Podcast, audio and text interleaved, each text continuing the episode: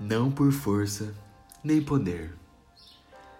Se empregar o Evangelho, você substitui seu conhecimento do caminho da salvação por confiança no poder do Evangelho, você impede que as pessoas alcancem a realidade.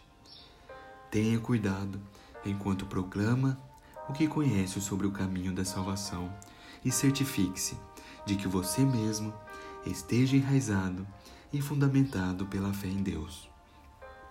Nunca se apoie na clareza de sua apresentação, mas conforme faz sua explanação, tenha certeza de que está confiando no Espírito Santo.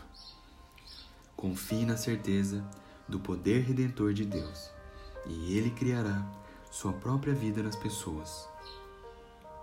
Uma vez que você esteja enraizado na verdade, nada poderá abalá-lo. Se sua fé alicerça-se em experiências, qualquer acontecimento pode abalá-la. Mas nada pode jamais mudar Deus ou a realidade da redenção. Fundamente sua fé nisso, e você estará tão eternamente seguro quanto Deus está. Uma vez que tenha um relacionamento pessoal com Jesus Cristo, você jamais voltará atrás. Este é o significado da santificação.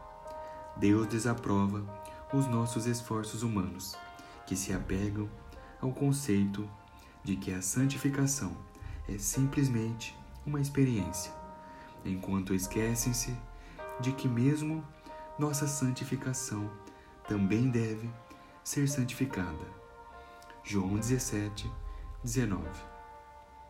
Preciso deliberadamente dar minha vida santificada a Deus para o seu serviço, de modo que Ele possa me usar como suas mãos e seus pés.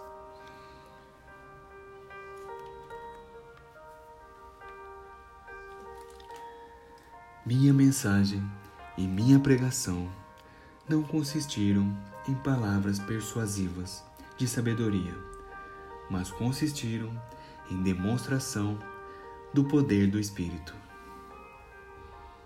1 Coríntios, capítulo 2, versículo 4.